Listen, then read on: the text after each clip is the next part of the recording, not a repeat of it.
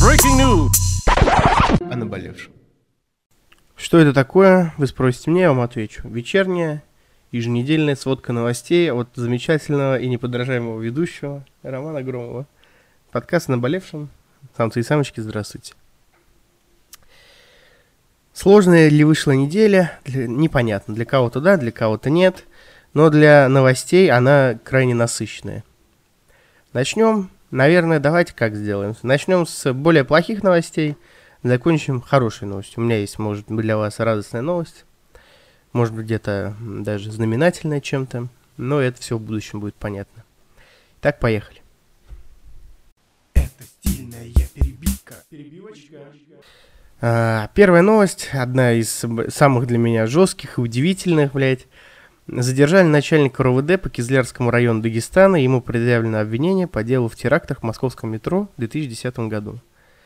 Это вот для сухощавых мудаков, а для обычных э, людей объясняю, блядь. Были, значит, теракты в метро в 2010 году. И, в общем-то, это пиздец.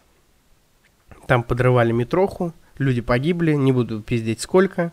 Но самое дерьмовое в том, что был один товарищ, который сливал э, исламистам данные о работе полиции, и который, блядь, вы просто нахуй послушайте. Я, я не знаю, меня, я вот только начал говорить, меня уже просто, блядь, бесит. Объясняю.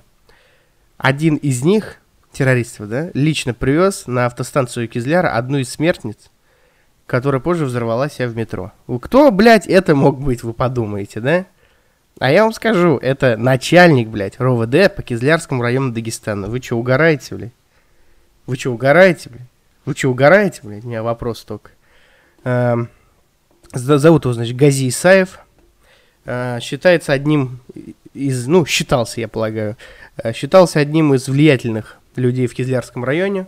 Оль, о- Оль, он пользовался авторитетом как в системе МВД, так и среди жителей большого района. Я не знаю, как это комментировать, друзья мои, но если бы это попало в какие-нибудь русофобские паблики, и это был бы какой-нибудь москвич, сказали бы так, характеризуется вся полиция России. Или типа в этом вся суть системы РФ. Мы так говорить не будем. Тем более мы не будем говорить, что это показывает всю суть дагестанского РОВД. Ни в коем случае я так говорить не буду. Я просто попрошу вас сделать какие-либо выводы. э, желательно обоснованные. Следующая новость, крайне печальная для кого-то. Для кого-то, ну, просто новость, не знаю, ребят, честно. Значит, умер Диего Марадонна. Диеге было се- 70, тьфу, 70, простите, друзья, если кто-то фанат Диеги Марадонны. Диеге Марадонна было э, 60 лет. Он, значит, погиб, не вынес, а, не перенес операцию. Кто-то уже приплетает туда коронавирус. Для тех, кто не знает, а есть люди, которые не знают, я знаю одну дамочку, которая точно не знала. Это аргентинский футболист, игравший на позициях атакующего полузащитника и нападающего. Выступал за клубы. Выступал за клубы Ар- Аргентинос Хуниорс, Бока Хуниорс, за Барселону и другие всем известные аргентинские и не только клубы. В общем, я поспрашивал у футбольных знатоков, и мне сказали, что это пиздец какой крутой футболист, один из лучших. И, э, собственно говоря, мог, как мне вчера сказали, бывалые волки, один мог всю команду обыграть в футбол. Вот. В Аргентине национальный герой, объявили три дня траура, вот, и по- подают, э, подписывают петицию о том, чтобы десятый номер, под которым он играл, закрепился исключительно за ним, чтобы никому не присваивался. Вот. Забавно э, и вполне резонно, если он такой хороший футболист. Э, я смотрел телевизор на работе, и там давал аргентинец интервью, и он сказал, это самый печальный день моей жизни. У меня умерли родители, но это не было так печально, как умер Диего Марадонна. Я думаю, ну, на этом мы все, все понятно. Миллион человек пришло его хоронить,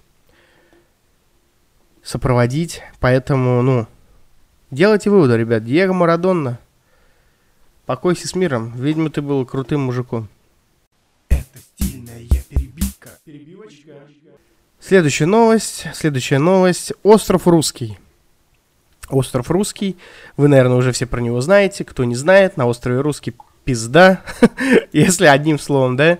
Э, Там нет воды, еды уже кончаются, деньги кончаются, карточки не работают. Там, короче говоря, что сейчас происходит? Люди на последние не моются, не едят практически. На последние деньги там живут.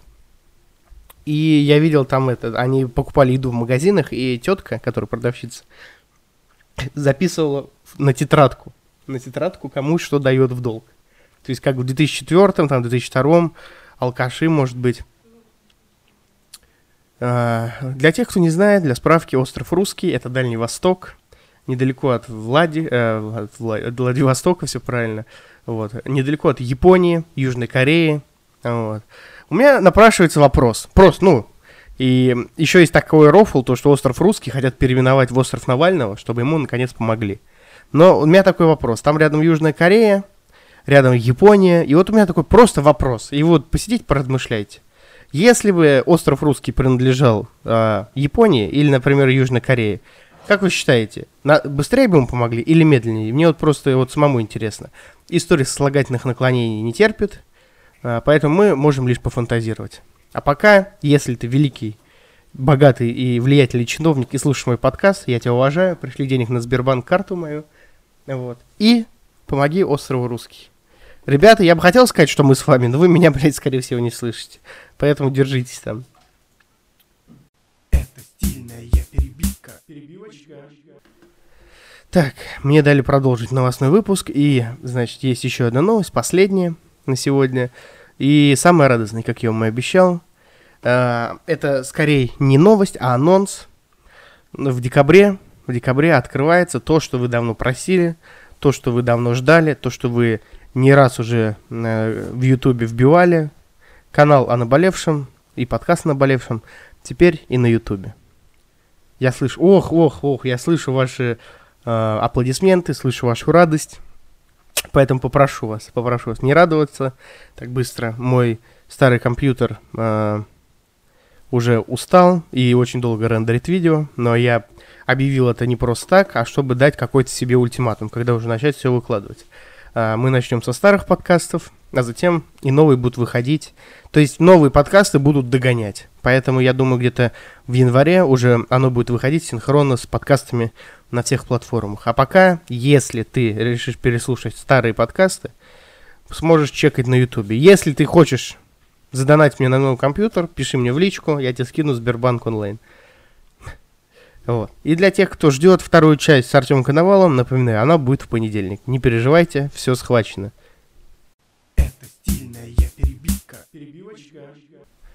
На этом новости заканчиваются. Рад был тебя слышать. Надеюсь, ты был рад слышать меня. А, новости о наболевшем, новости за неделю. Громов Роман с вами, подкаст о наболевшем. И, как говорится, до новых встреч. In breaking news. О наболевшем.